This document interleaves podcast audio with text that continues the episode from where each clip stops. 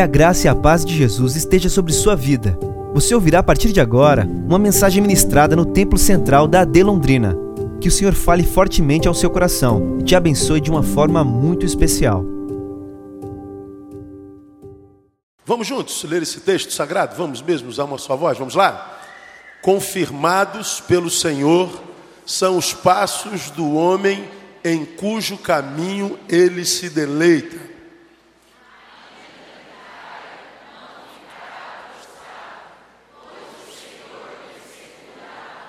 Amém, amados? Confirmados pelo Senhor são os passos do homem em cujo caminho ele se deleita. Ainda que caia, não ficará prostrado, pois o Senhor lhe segura a mão.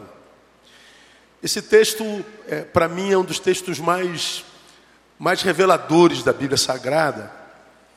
E acredito que quem saiba lê-lo corretamente, vai andar pelas ruas da nossa nação com a cabeça fria, pela certeza da promessa que está aqui contida. Esse capítulo, esse versículo 24, no finalzinho diz: Ainda que caia, não ficará prostrado. É um texto no qual o salmista está dizendo: olha, dependendo da forma como você caminha, nem a queda é problema. Dependendo da onde você caminha, se preocupar com a queda é bobagem.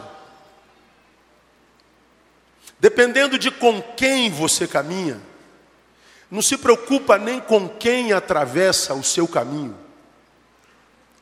Esse é um texto no qual o Senhor está dizendo: ainda que você caia, descansa, porque você já está de posse da palavra, de que você não ficará prostrado. Mas por que, pastor, eu não vou ficar prostrado? Porque está dizendo que o Senhor lhe segura a mão.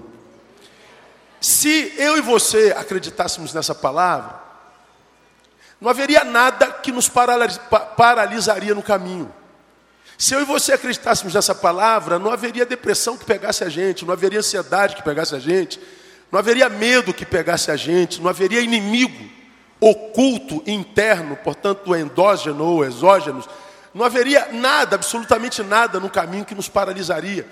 Porque eu sei que eu estou caminhando e é, num caminho de muitas é, é, tragédias, num caminho de muitas adversidades, de muitos antagonismos e antagonistas, de muitas ciladas mas porque eu sei do meu caminho, eu tenho consciência de como, com quem e aonde eu estou caminhando, bom, nada do que me é possível intempere no caminho pode me parar porque o Senhor está me segurando a mão. Então eu caminho como quem sabe que nem a derrota é problema. Ora, quem caminha assim, não para de caminhar jamais. Ou seja, você não vai morrer antes da morte chegar de jeito nenhum. Você vai viver até o fim da vida e vai viver aquela vida prometida na palavra. Ele diz que você que ele veio para que você tivesse vida e vida com abundância. Acredita nessa palavra, amém ou não? Pois é, se a gente acreditasse nesse versículo. Agora vamos pensar um pouquinho ele. Eu tenho rodado o Brasil, pensado e escutado escutado e pensado no evangelho que a gente tem ouvido no Brasil. E, particularmente, eu não sei se o que a gente tem ouvido forma ou gera conversão ou gera adesão naqueles que ouvem aquilo que a gente vê sendo pregado Brasil afora. Mensagens como, como é, Deus te chamou para ser cabeça e não cauda. Deus vai bater os teus inimigos. Deus vai te dar vitória. Deus vai te honrar duplamente. Deus vai te dar. Deus vai te fazer. Deus vai te usar. Deus vai te. Deus vai te. Deus vai te. Um evangelho que diz que Deus vai fazer tudo por mim e por nós. Um evangelho no qual eu sou o alvo, não o meio. Um evangelho no qual eu sou o fim. Quem faz é Deus. Então, A gente está sentado aí ouvindo alguém dizendo que Deus vai te dar, que Deus vai fazer, que Deus vai honrar, que Deus vai enriquecer, que Deus vai prosperar, que Deus vai até te emagrecer, que Deus vai te, te Deus vai te, Deus vai te. O cara fala assim: Meu Deus, ele vai fazer isso tudo por mim? Vai, eu quero. E a gente vê a multidão chegando. Agora a pergunta é: essa mensagem de que é Deus quem faz por nós gera conversão mesmo? Ou adesão? Gera discípulos ou consumidores?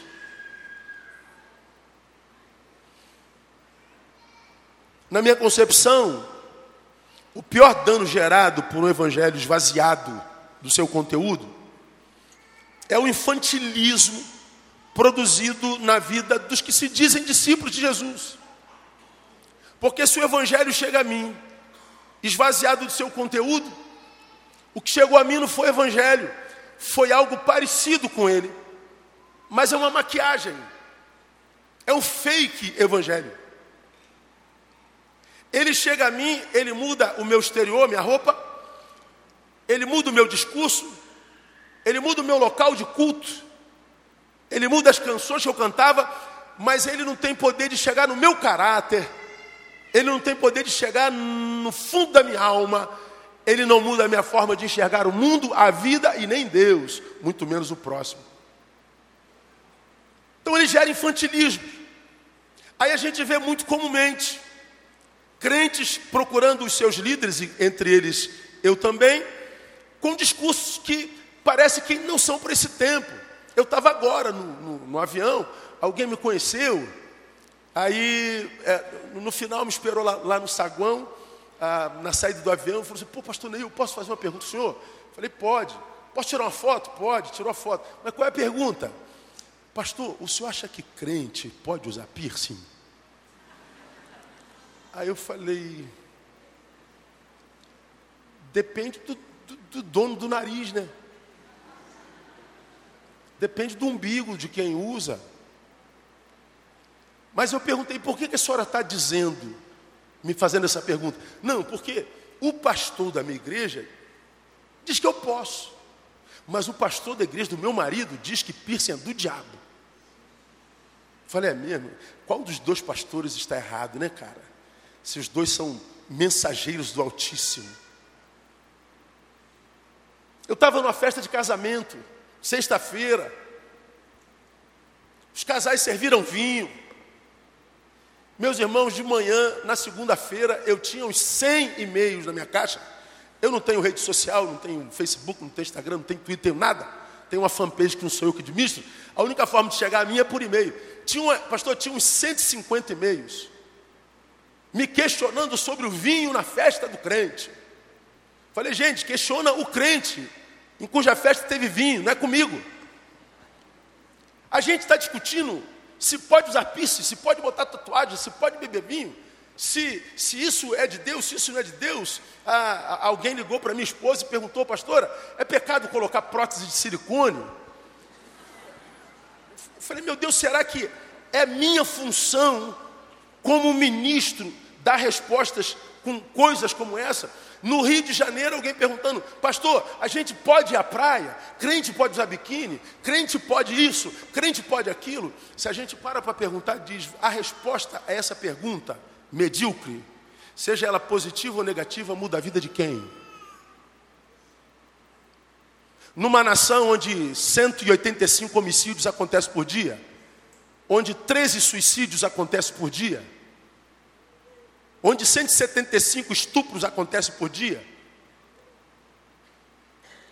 Num país no qual, como preguei aqui na minha última vez, diz a OMS, é a nação com maior índice de transtorno de ansiedade do planeta.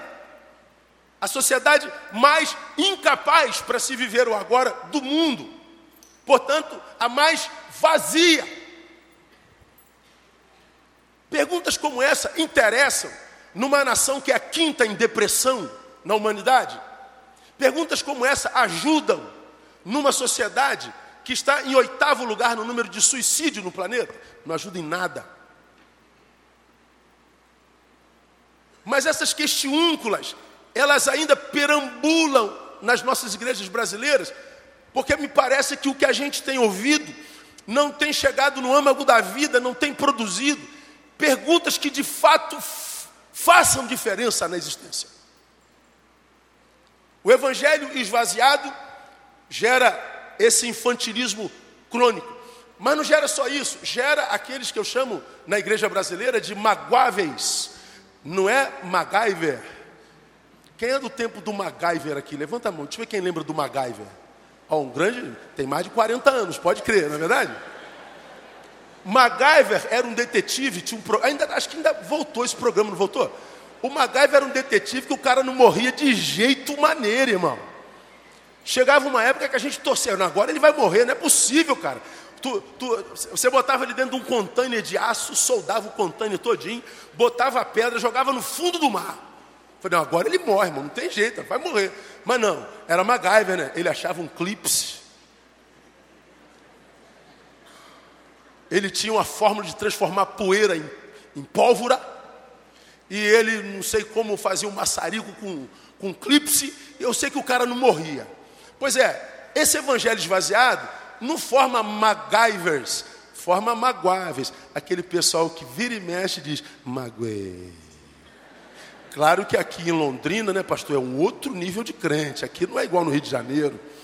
Aqueles crentes que na nossa igreja e dizem: Estou magoado com esta igreja, ninguém me dá oportunidade nesta igreja, essa igreja não reconhece o meu trabalho, eu estou há um mês sem ir na igreja, ninguém me veio visitar, eu estou muito triste com o meu pastor, eu estou muito triste com a minha pastora, eu estou magoado com o porteiro que não arrumou um lugar para eu sentar, eu estou muito magoado, são os magoáveis, é aquela gente velha que tem um bebê dentro que não cresce nunca. Pergunta quem está do seu lado, é teu caso, irmão? Fala a verdade, irmão.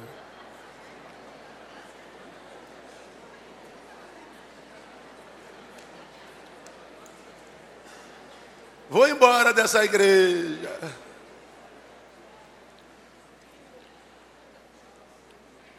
Ou seja, escute, o evangelho esvaziado gera um tipo de gente que não consegue caminhar com as próprias pernas. O evangelho esvaziado gera um tipo de gente que não banca a própria existência. Esse evangelho esvaziado gera um tipo de gente que não cresce nunca. É gente que nunca consegue dizer como Paulo, quando eu era menino, eu falava como menino, eu sentia como menino, eu pensava como menino, mas logo que cheguei a ser grande, o que é que Paulo disse? Diga, eu acabei com as coisas do menino. Acabei com as coisas do menino. O menino existencial em mim morreu. Cresci. Por que, Paulo? Porque o Evangelho me deu autonomia para viver autogestão me dê autonomia para ser dono de mim mesmo, de modo que dono de mim mesmo eu me dou a quem quiser. É, o Evangelho gera em mim um homem. Pois bem, o problema do Evangelho esvaziado é que gera uma igreja não de discípulos, mas uma igreja de bebês espirituais. E qual é o problema da igreja de bebês espiritual? É que o pastor muitas vezes tem que se transformar num babá. Aí vira a relação bebê-babá. E qual é o problema da relação bebê-babá? É que ninguém, absolutamente ninguém nessa relação, é abençoado por essa relação, melhor dizendo, a não ser o bebê e a babá. Mas ninguém mais. Se a igreja é de imaturos bebês e o pastor, por falta de personalidade, vira babá, fazendo só o que os bebês desejam, ela se torna numa igreja que a partir dela ninguém mais é abençoado. Nem a rua, nem a cidade, nem o bairro, nem a nação, nem coisa alguma. Porque o pastor tem o emprego manutenido pelo bebê e o bebê é limpo pelo pastor o tempo inteiro. Tem a vontade feita o tempo inteiro. Bom, eu, portanto, é, essa relação, irmão, estabelece-se dentro do que eu chamo de teologia da manutenção. É uma relação de uma igreja que não marca a sua história, não serve a sua geração, não serve o seu entorno, mas é uma igreja que vai manutenindo o feito das gerações passadas. Ela vive a teologia da manutenção. E essa teologia da manutenção, por falta de ação, por falta de ide, por falta de missão, é, na verdade, um parasitismo disfarçado de comunhão. O evangelho esvaziado de conteúdos faz muito mal para a igreja de Jesus. O problema da igreja brasileira para mim não é o diabo. O problema da igreja é o crente atrofiado. Eu acho que esse problema é um problema desde o tempo do Novo Testamento, porque a gente vê em Hebreus o autor dizendo o seguinte: olha, pelo tempo vocês já eram para ser mestres, portanto já era para você estar dando aula, já era para vocês serem doutores, já eram para você estar formando discípulos, vocês já eram para ser mestres em função do tempo, mas ainda necessitais que vos dê leite por alimentos, porque comida sólida vocês não podem suportar. O autor de Hebreus está dizendo: por favor, cresçam, transformem, sejam úteis, salguem, iluminem, matem o menino. Aí entra o Salmo 37. Que é a respeito do qual nós vemos algumas lições que eu queria compartilhar com os irmãos nesse tempo que me deram, que vai nos fazer refletir a nossa própria existência. Que tipo de gente a gente tem sido no caminho e se o tipo de gente que a gente tem sido tem sido aprovado pelo Senhor.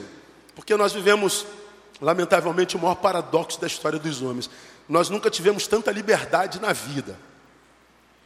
Hoje é proibido proibir, né? Se Tim Maia viesse hoje, ele ia ficar escandalizado, porque lá na minha adolescência ele compôs uma música, é, vale o que vier, vale o que fizer, só não vale dançar homem com homem, nem mulher com mulher, o resto vale, né, Tim Maia? Agora vale dançar homem com homem e vale dançar mulher com mulher. Hoje vale tudo, Timaia. Hoje a liberdade de Timaia é muito maior do que na tua época, Timaia. Hoje vale tudo e um pouco mais. Nós nunca tivemos tanta liberdade no mundo, mas nunca tivemos, paradoxalmente, uma geração tão escravizada. Nunca tivemos tantos deprimidos, tantos ansiosos, tantos drogados, tantos reféns da própria imagem, da opinião alheia, dos prazeres do mundo, da tristeza, da angústia. Nunca tivemos tanta gente feliz, nunca gente, tanta gente liberta, foi incapaz de viver a sua liberdade com maturidade. Nunca. Por quê, pastor? Porque parece que a mensagem que a gente prega não gera gente capaz de bancar a própria vida. O que, que acontece? A liberdade mal usada faz com que o sujeito construa a sua própria cadeia. Cadeia é menos mal do que liberdade mal utilizada. O exemplo vem do filho pródigo. 18 anos. Pai, me dá meu dinheiro, estou indo embora. O pai dá, ele vai embora. Ele quer liberdade, ele não quer dar satisfação. Ele quer ser o dono da própria vida. Ele quer bancar a própria vida. Ele não quer saber de satisfações, ele não quer saber de horário. Ele quer liberdade. Só que liberdade sem maturidade transforma o sujeito no construtor do seu próprio chiqueiro que é onde o filho pródigo foi parar no chiqueiro. Lá no chiqueiro, diz a palavra, ele cai em si. Caindo, porém, se diz: Meu Deus, quanta gente, empregada de meu pai, nesse momento está comendo comida boa, dormindo com a sua família. Eu estou aqui no meio dos porcos, porque liberdade sem maturidade transforma o sujeito no construtor do seu próprio chiqueiro. O que, que o Evangelho faz com a gente, irmãos? O Evangelho nos prepara para a liberdade. Agora, sobre essa palavra, eu quero compartilhar três verdades desse versículo, para que a gente não se torne mais um no meio de um exército de gente frustrada com Deus, de gente frustrada com o Evangelho, frustrada com a igreja, dizendo: como é que Deus me permitiu chegar aqui? Por que, que Deus não interviu? Onde estava Deus quando? Por que, que aconteceu isso comigo? Por que, que ele não fez nada? Por que, que a promessa não se cumpriu? É, depende do caminho que a gente está trilhando. Olha o que esse texto está dizendo para nós, irmãos, preste atenção. confirmados pelo Senhor, são os passos do homem cujo caminho ele se deleita. Primeira coisa que o texto está dizendo, preste atenção você. Quem planeja meus passos não é Deus, sou eu. Vou repetir. Quem planeja os meus passos sou eu, não é Deus.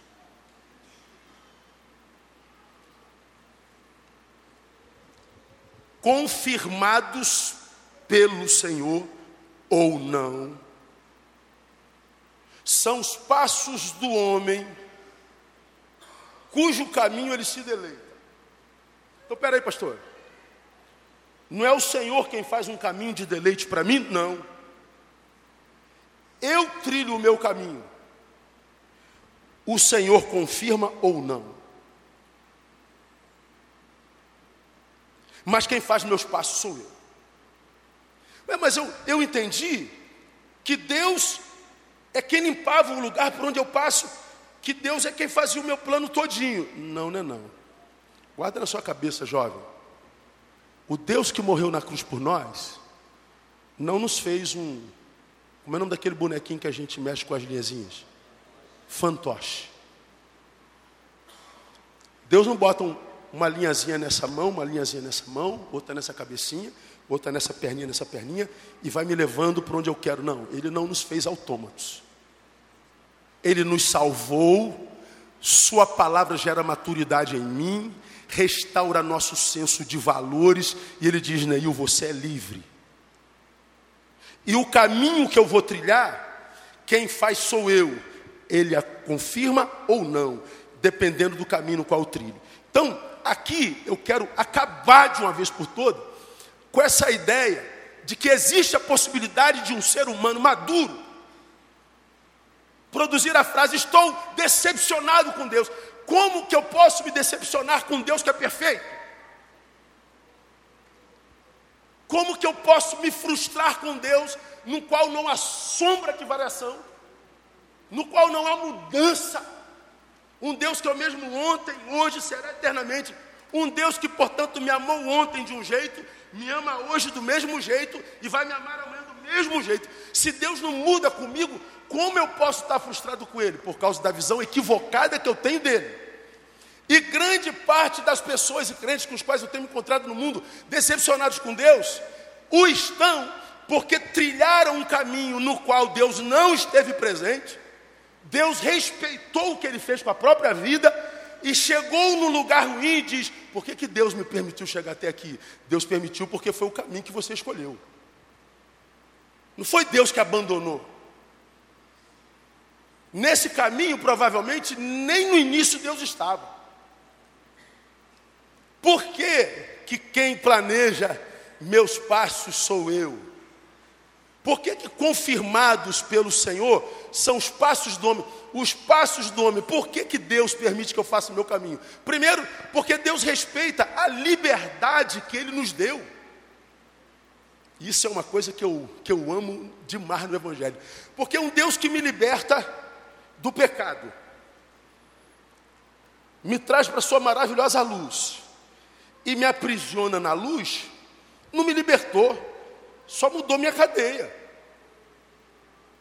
Mas a liberdade de Jesus não é brincadeira. Se Deus me liberta em seguida, controla minha vida como ser autômato, como fantoche, controla a vida desse que foi libertado, ele não libertou, ele trocou minha cadeia. E alguns imaginam equivocadamente que nele o homem só teria trocado de cadeia, não trocou não. Eu vou te dizer uma frase que para alguns soa escandalosa. Há um texto na Bíblia que diz assim: ó, se pois o Filho vos libertar, eu queria que você concluísse bem alto para mim. Dá para ser mais forte. Se pois o Filho vos libertar, por que, que existe o verdadeiramente livre? Porque existe uma falsa liberdade. Parece, mas não é. Quando ele fala de verdadeira liberdade, a liberdade é plena. Diferente da liberdade daquele que pensa ser livre, mas não conhece Jesus. Porque para um homem contemporâneo, liberdade é poder fazer tudo o que se quer. Pastor, se eu quiser fumar, eu fumo. Se eu quiser beber, eu bebo. Se eu quiser transar, eu transo. Se eu quiser quebrar tudo, eu quebro. Se eu quiser, eu sou livre, eu sou livre, eu sou livre, eu sou livre, eu sou livre. E ele vai fazendo tudo o que quer. Ele se chafurda no pecado. Liberdade, diz ele, é poder fazer tudo o que quer. Só que ele acaba se tornando escravo da liberdade. E quando ele quer parar de fazer o que não quer, ele não consegue. Eu dou um exemplo. Há uns 30 anos atrás, a maioria de vocês não era nascido, eu trabalhei num banco. Cara, eu nunca mais me esqueci disso. Meu chefe fumava quatro maços de cigarro por dia. Eu passava uma boa parte desse dia com ele. Ele, ele acendia um cigarro, botava aqui no cinzeiro, acabava, o outro já estava. Eu trabalhava numa sala, então eu saía daquela sala fedendo cigarro, era um fumante passional. Eu sou asmático. Pablo é, é prova disso, né? Esqueci minha bombinha em casa, falei, Pablo, tem que passar na farmácia que eu esqueci minha bombinha em casa. Acabei de comprar o Clenil Compositum, minha bombinha, que eu uso desde moleque.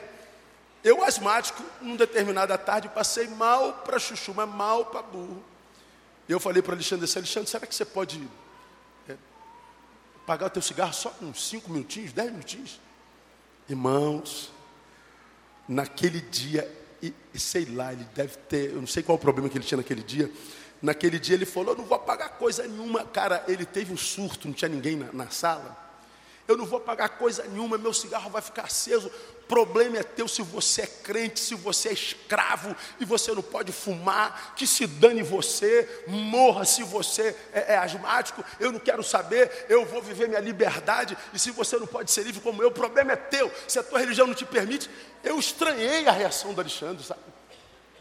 Eu falei assim: como é que é, Alexandre? Eu, eu sou escravo da minha religião. Você é livre e eu sou escravo. De onde você tirou isso? Você é escravo mesmo, você pode fumar? Eu falei, claro que eu posso. Pode nada? Claro que eu posso. Eu peguei o cigarro dele dei um trago assim, ó.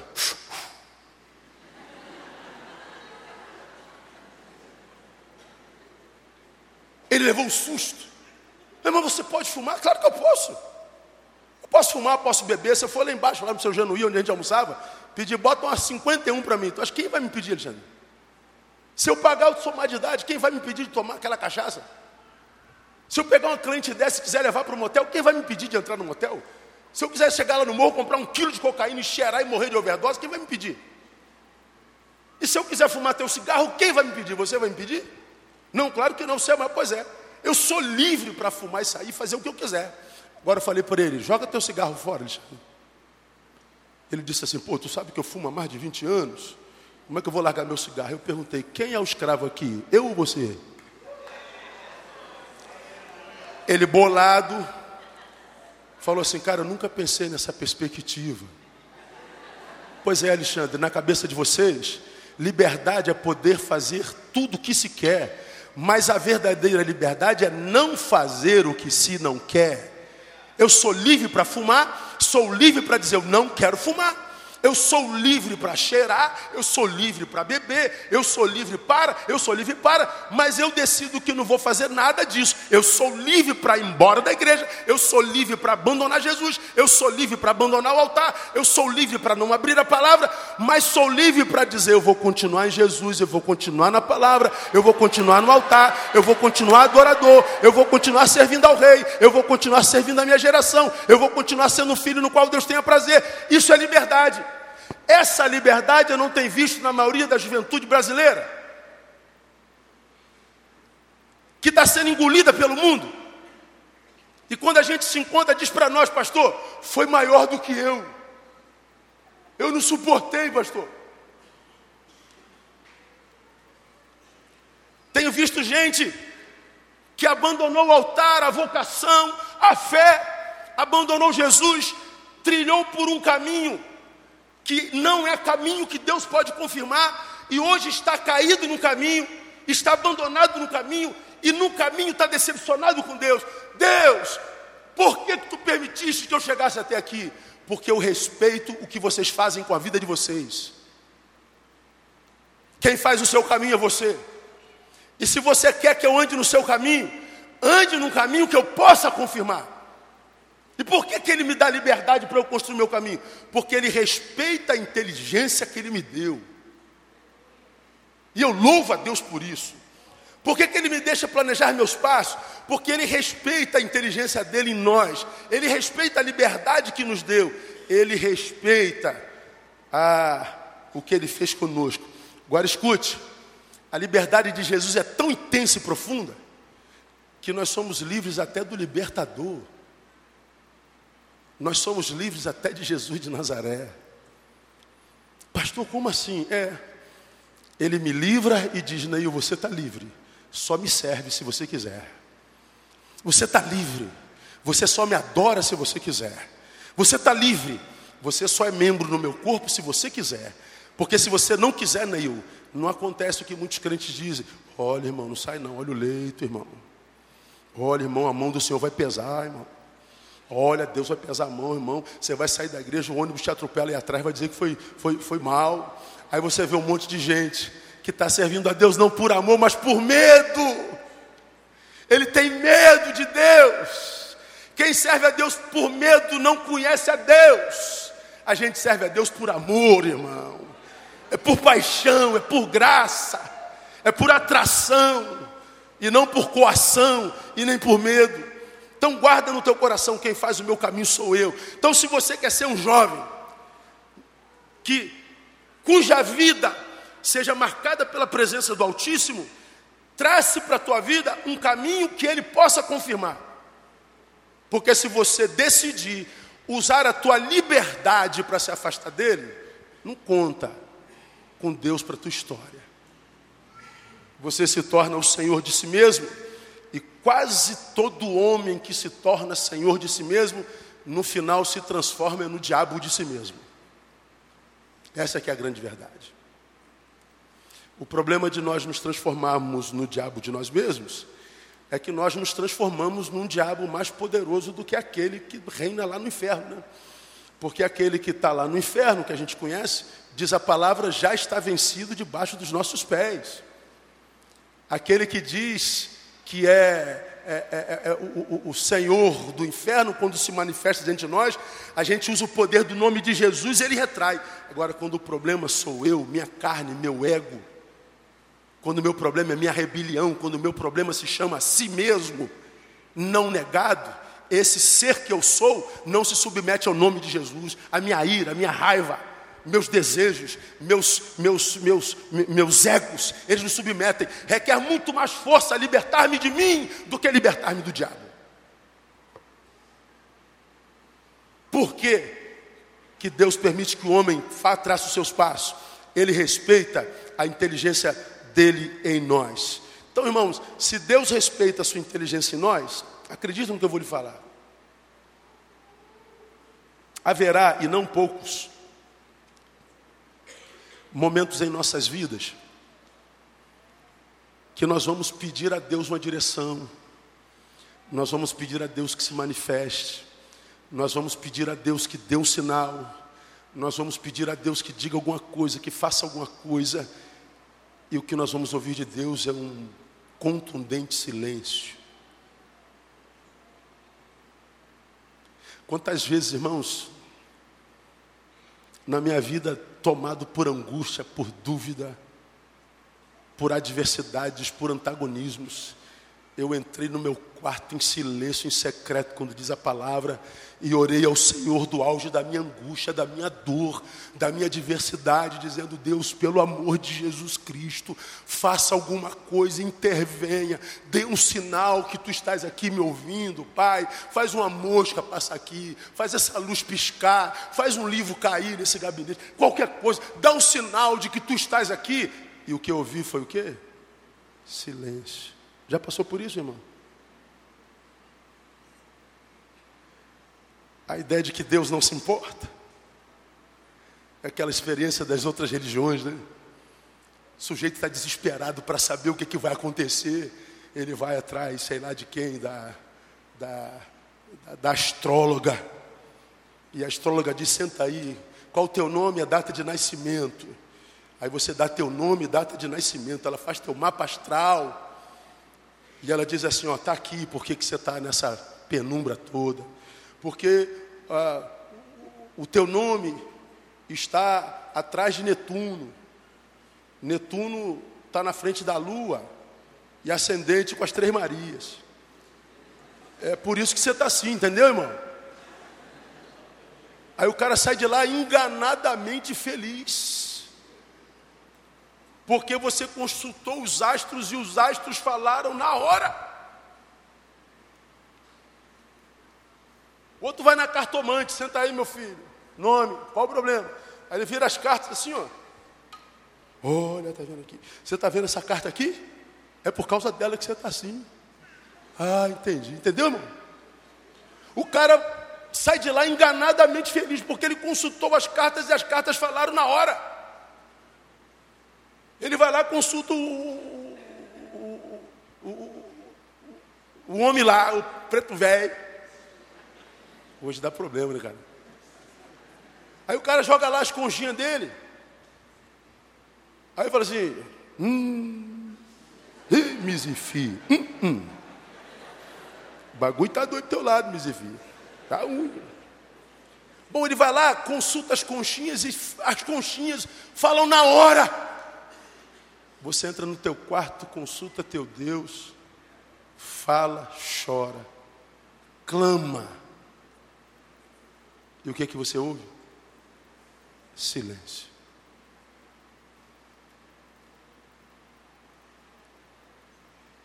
E eu me encontro o tempo todo com gente magoada com Deus por causa do seu silêncio. O silêncio de Deus, aprenda, não é abandono, é a confiança de Deus com relação àquilo que Ele nos deu, a sua inteligência, a capacidade de maturação no Evangelho, para caminharmos com a própria perna. O silêncio de Deus muitas vezes é, Neil, caça dentro de você o que eu já te dei. Mergulhe um pouquinho mais na análise. Pensa um pouquinho mais. Busca na minha palavra. E você vai ver que o que você me pede já está revelado. Acredita na inteligência que eu te dei. Alguns anos atrás acontece aquela calamidade na escola José Pansetti, no Rio de Janeiro, onde aquele doido entrou e matou 12 crianças naquela escola. Eu estive sete, oito enterros daquelas crianças porque aquela escola está a 800 metros da minha igreja. E eu me lembro exatamente num dos enterros, a mãe que enterrou a sua filha única morta, com um tiro na cabeça. Depois da minha palavra, ela segura o meu braço e gritando, chorando, urrando, ela fala para todos os ouvidos: Pastor, pastor, onde estava Deus? Cadê Deus? Por que ele não fez nada? Onde estava Deus quando aquele miserável fazia aquilo com a minha filhinha? Aonde estava Deus? O que, você responderia, irmão? Falei, Deus, eu tenho que me dar uma resposta agora. Eu abracei e disse para ela: onde é que Deus estava quando aquele miserável matou o seu filho? Ele estava no mesmo lugar quando esses mesmos miseráveis mataram o filho dele, Jesus Cristo. Deus conhece a dor de sepultar um filho. E por que, que eu sei que a senhora vai suportar a ausência do seu filho? Porque o Deus que perdeu um filho igual a senhora vai lhe dar força porque ele conhece a sua dor. Ela acalmou e chorou molhando minha camisa inteira. Quantos de nós estamos angustiados com o silêncio de Deus? Quantos de nós queríamos que Deus desse o sinal, que Deus falasse, que Deus se manifestasse, e Deus em silêncio? O silêncio de Deus não é abandono. O silêncio de Deus é um desafio para que nós mergulhemos na nossa fé, para que nós mergulhemos na nossa palavra, para que nós vivamos meditação, para que nós entendamos que Ele não veio aplanar o nosso caminho, Ele veio nos capacitar para fazê-lo. Deus não veio a priori fazer por nós, Deus não veio a priori nos usar para fazer para os outros, Deus nos veio nos ajudar a crescermos para fazermos por nós mesmos. O problema é que o evangelho de hoje não gera gente madura, gera gente sensitiva. Quem faz teus passos é você. Agora, segundo a gente aprende, já está revelado, que dependendo desse planejamento, Deus anda no caminho conosco ou não. Confirmados pelo Senhor, são os passos do homem cujo caminho ele se deleita. Portanto, Deus é testemunha do caminho de todos nós. Se o caminho que eu traço é um caminho no qual ele se deleita, ele vem comigo. O que isso quer dizer, irmão? Que Deus não negocia sua soberania. Isso é, ele não nega, negocia caráter e nem viola princípios. Significa dizer que se meu caminho o agrada, ele vem comigo, se não, ele é livre para não vir. Ou seja, se escolhi o caminho mau, se eu escolhi o erro, se eu escolhi o que não lhe agrada, mesmo nos amando com amor eterno, Ele nunca poderia abençoar o nosso erro. Então, para quem diz, Deus, eu te amo, Deus, eu estou apaixonado por ti, Deus não dá mais para viver sem ti, isso não é um discurso, esse discurso Deus não ouve. O que Deus vê são passos. Deus não se impressiona com o que eu canto, Deus se impressiona com o que eu vivo, aonde eu vivo e como eu vivo. De modo que, se eu na igreja digo, Deus, eu faço questão de ti, mas o meu caminho é um caminho no qual se deleita, eu estou expulsando da minha existência. Então Deus não se afasta do homem, o homem põe Deus para fora do seu caminho. Portanto, esse texto também me ensina que liberdade é uma via de mão dupla. Se de um lado ele não nos obriga a segui-lo, se de um lado ele não nos obriga a andar com ele, do outro lado ele não se vê obrigado a andar conosco. O que determinará isso é o tipo de planejamento que fazemos. Então acredite você que está aqui, principalmente você, menino, menina, que está construindo a sua vida. Você que está na universidade, você que vai entrar na universidade, você que planeja ter o Altíssimo como parceiro, você que planeja ter uma vida marcada pela manifestação do Todo-Poderoso, Pensa num caminho no qual Deus possa se agradar. Porque se Deus se agrada do teu caminho, o teu caminho também é caminho de Deus. E um caminho no qual Deus está, ninguém que trilha por ele perde no nome de Jesus. Aplauda ele aí bem forte. Aleluia.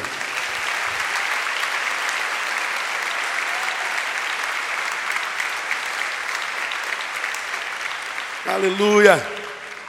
O que, que a gente aprende aqui então, irmão? A presença de Deus em nosso caminho depende mais de nós do que dele. Mas muito mais de nós do que dele. Às vezes a gente fala assim, poxa, pastor, aquele irmãozinho é tão abençoado, tudo que ele faz dá certo, aquele ali, coitadinho, é o oposto. Nada do que ele faz prospera, pelo contrário. Aquele ali parece ter um som de Midas, bota a mão vira ouro. Aquele ali parece ter um som de Medusa, onde bota a mão vira pedra. Por quê, pastor? Se eles estão na mesma igreja, no mesmo lugar, se eles adoram o mesmo Deus, eles cantam no mesmo ministério, eles louvam no mesmo coro, fazem parte da mesma, da, da mesma Por que essa divergência de qualidade de vida? É porque Deus não nos abençoa em função do que a gente é aqui, né, irmão? Deus não abençoa esse ser que você é aqui. Isso aqui é um culto à fantasia, desculpa aí, tá? A gente se arruma para vir para cá, toma banho, escova cabelo. A gente se penteia, bota perfume, porque a gente vai se apresentar não só para Deus, mas para os homens, para as pessoas. A gente está tá arrumado, a gente está fantasiado. Deus, você já me ouviu falar sobre isso? Deus não se relaciona com esse ser que nós somos aqui, no coletivo. Deus se relaciona com aquele ser que a gente é quando não tem ninguém olhando para nós. Com aquele ser que eu e você sabemos nos habita e que eu e você sabemos aonde caminha que eu e você sabemos com quem caminha, que eu e você sabemos o que sonha, e dependendo desse ser que nós somos, quando não tem ninguém olhando para nós, Deus vai com ele ou não, de modo que eu posso estar na casa dele todo dia e não tê-lo no meu caminho dia algum. Então, quando eu ouço uma geração de frustrados com Deus, pastor, eu vim comunicar que eu virei ateu. Falei, ah, para de palhaçada, menino. Para de palhaçada, moleque. Virei ateu. É porque entrou na faculdade. Aí no primeiro período perde a fé, já viu isso? Virei ateu. É porque Deus não existe. É porque Deus não existe. É porque eu, eu falei, falei, falei, falei com ele e não aconteceu nada. Fiz, fiz, fiz, fiz, fiz, não aconteceu nada. Dei oferta, não aconteceu nada. Fiz, não aconteceu nada. Então Deus não existe. Ai, meu Deus do céu. Contei aqui, não contei da menina universitária? Eu estava num fórum na UFRJ, acho que eu contei sim, mas vale contar de novo. Eu estava no fórum no UFRJ, Saúde, Cidade e Espiritualidade, alguns anos atrás. Eu, além de pastor, sou profissional da área humana, aí eu fui convidado para falar sobre espiritualidade, cidade e saúde. Participo muito em fóruns de universidade e tudo mais. Depois da minha fala, eu terminei com um versículo. Caí na besteira de terminar minha fala na, na, na UFJ com um versículo. Provar e ver que o Senhor é bom. 34, 8 de Salmos. Aí na hora dos debates, levanta a menina, assim, era um auditório assim, de quatro, quatro colunas mesmo. A menina aqui assim, ela, é universitário, você sabe que o universitário sabe tudo, não é verdade? Ele só não sabe que não sabe, mas o resto sabe tudo. Aí depois da minha fala, lembro, levanta a universitária e fala assim, poxa, pastor, carioca, animalado. Eu confesso que o senhor foi muito além do que eu imaginava de um pastor. Até que a sua fala foi muito boa. Mas o senhor acabou mal, pastor. É mesmo, filho? Porque o senhor citou um versículo bíblico, pastor, isso aqui não é igreja, isso aqui é academia. Isso aqui é uma academia, pastor. Se o senhor não botasse essa historinha da carochinha da Bíblia no final, até eu teria ouvido o pastor que o senhor é. Poxa. E mais, a sua fala dessa história da carochinha da Bíblia tem um problema ontológico, tem um problema semântico, tem um problema ânticos e ológicos. Então, ela estava enebriada com seu próprio saber e desesperada para envergonhar o pastor. Porque o Senhor usou o, o, o texto que diz, eu notei, provar e ver de que o Senhor é bom. É. Então há um erro de colocação, pastor. O Senhor é bom. Senhor não é aquele que domina, que rege, controla, que coordena, que exerce poder. Eu falei, é, é esse mesmo. E bondade não é a qualidade de alguém que não pode ser tentado pelo mal. É isso mesmo. Então, pastor, não tem cabimento, pastor. Porque se o Senhor é bom, se Ele é Senhor, Ele domina a terra, Ele domina o planeta, Ele domina todas as coisas, Ele tem controle sobre tudo. E se esse Senhor é bom, como é que pode ter tanta maldade no mundo, pastor? Como é que pode ter tanto crime, pastor? Tanta corrupção, tanta maldade, pastor? Não dá, pastor. Se ele é Senhor, então ele não é bom. Se ele é bom, então ele não é Senhor. Aí as turmas giram, né? verdade, verdade, verdade. Agora pegou o pastor, arrebentou com ele, acabou com ele, é verdade. Se ele é Senhor e tem mal, então ele não é bom. Se ele é bom e tem mal, então ele não é Senhor. Falei, é engraçado, eu penso diferente de você, né? Eu continuo crendo que ele é Senhor e bom. Porque ele é Senhor, ele domina tudo, inclusive o mal. Só que para ele acabar com o mal na terra, eu pergunto: para ele acabar com o mal na terra, ele te deixaria viva?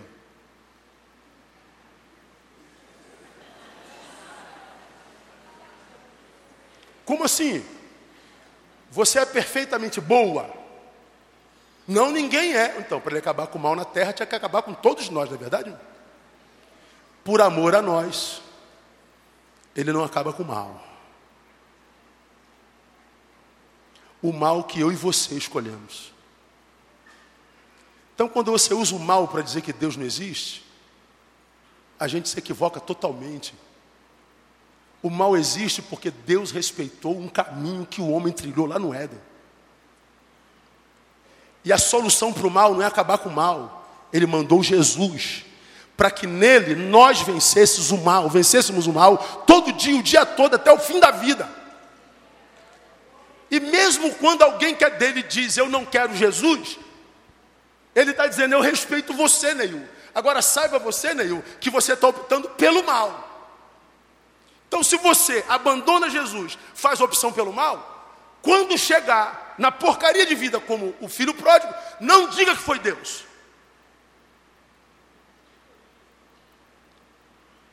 Deus respeita a sua inteligência em nós. E ele diz: Neil, eu não te obrigo a me seguir, mas não exija que eu vá no teu caminho se você trilhou um caminho no qual eu não caibo. Mas, pastor, Deus me fez promessas e não cumpriu as promessas que me fez. Eu respondo sempre: quando Deus te fez promessa, você era esse no qual você se transformou e é hoje?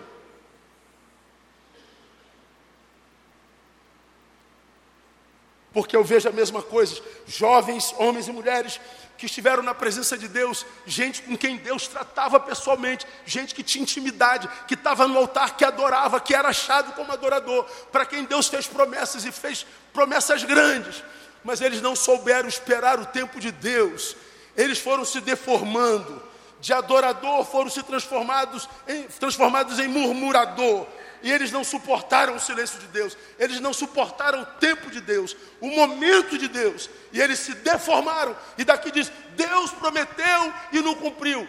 Por que não? Porque quando ele prometeu, você não era isso aqui, você era esse aqui. A promessa de Deus continua de pé, só que aquele para quem ele prometeu não existe mais. Então, se Deus te fez promessa, e você ainda sonha com a promessa de Deus, volta para Ele e tenta ser o que você foi um dia na presença dEle. E você vai ver que o dom e as promessas são irrevogáveis. O que Deus te prometeu vai cumprir no nome de Jesus. Mas você tem que voltar para o caminho e trazê-lo para o caminho de novo, senão a gente perde tempo na vida. É muito comum a gente encontrar crente dizendo que Deus prometeu e não cumpriu. Mas Ele não prometeu para isso, no que a gente se transforma longe dele. Ele prometeu para aquele que nós somos na presença dele, no caminho. Deixa eu terminar.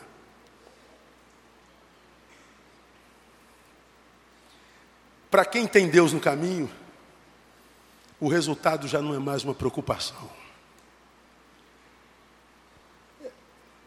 Ainda que caia, eu amo essa palavra, não ficará prostrado.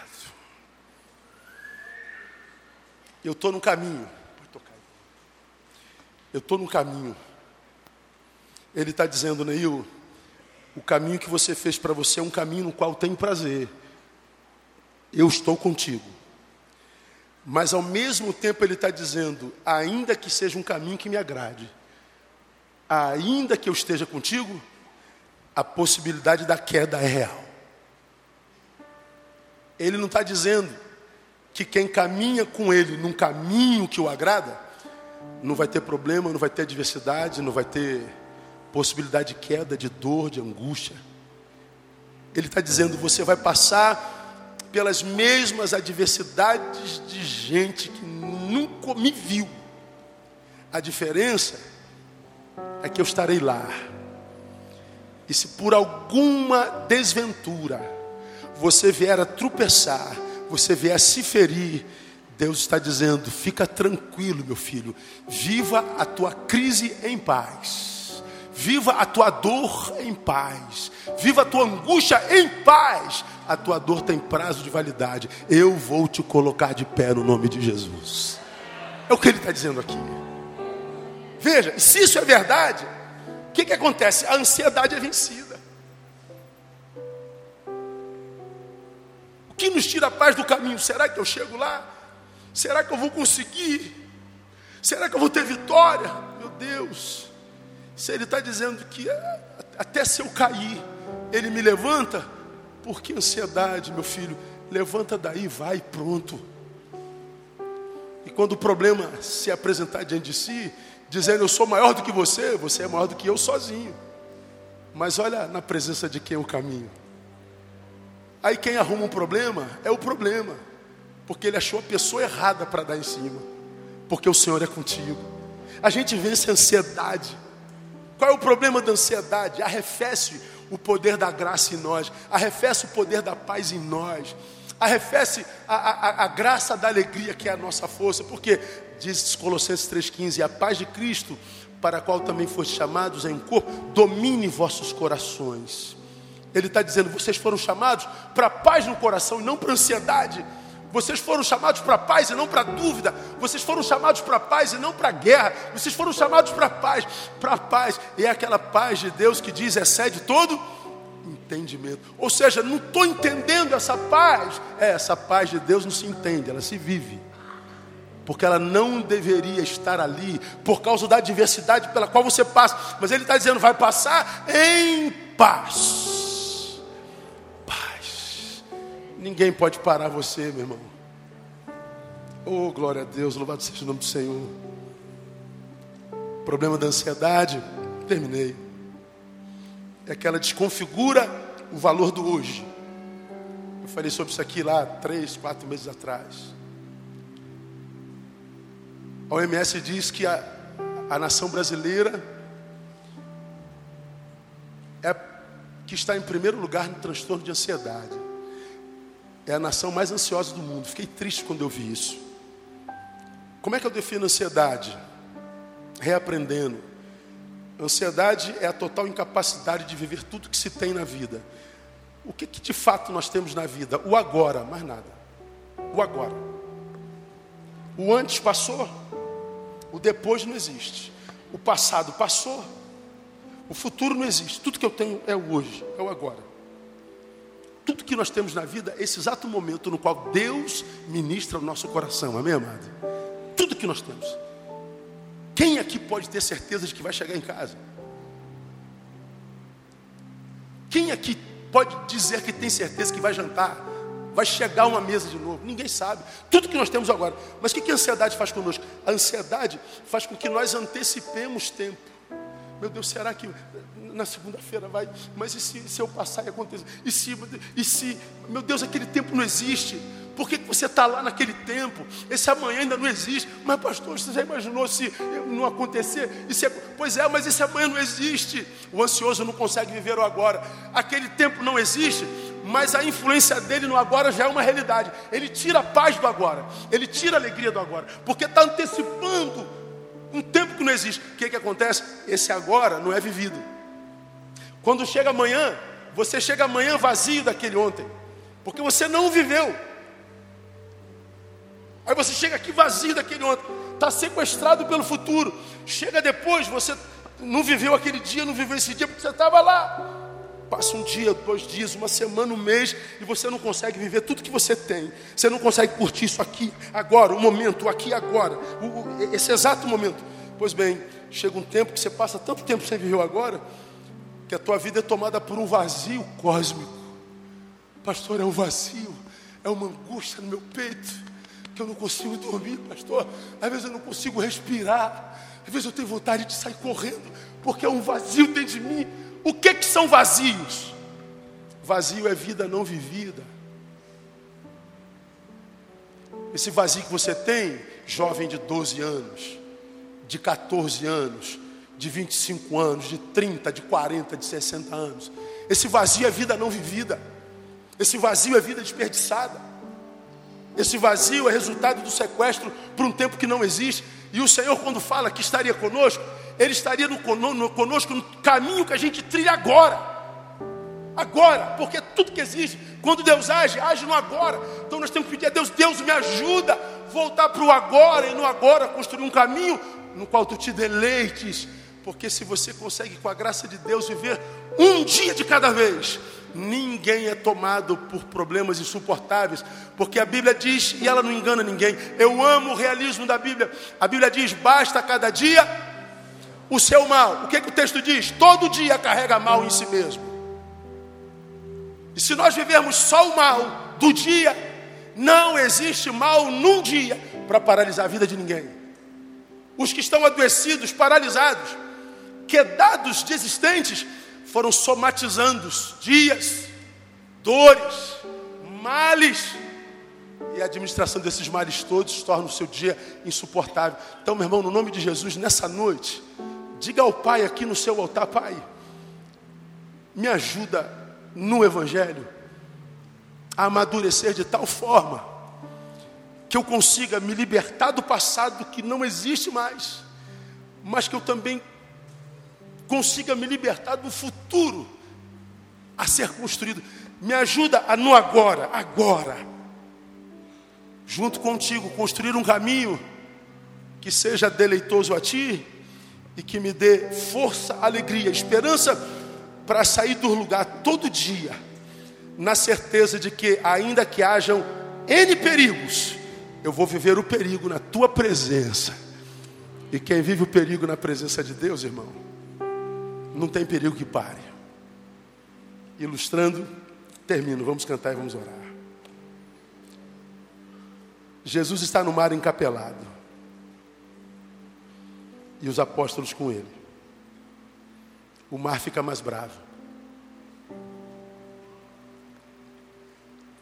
Parece que o barco vai afundar.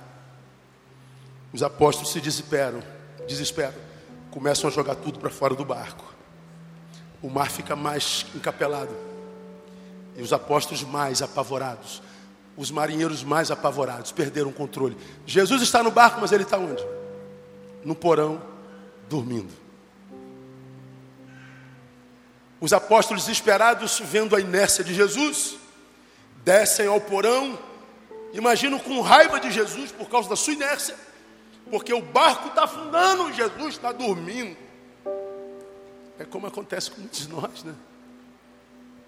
Será que Jesus não está vendo que meu barco está afundando, que a minha vida está afundando? Meu Deus do céu, Deus, tu estás dormindo. O Senhor não pode estar tá vendo o que está acontecendo comigo. Se tu estás vendo não faz nada, tu não pode ser bom. Não é possível que o Senhor não faça nada comigo. Pois é, os apóstolos tiram a mesma coisa. Eles descem até o porão e eles acordam Jesus, quase que é pesada. Acorda Jesus, em nome de Jesus, que sono do diabo é esse que só está?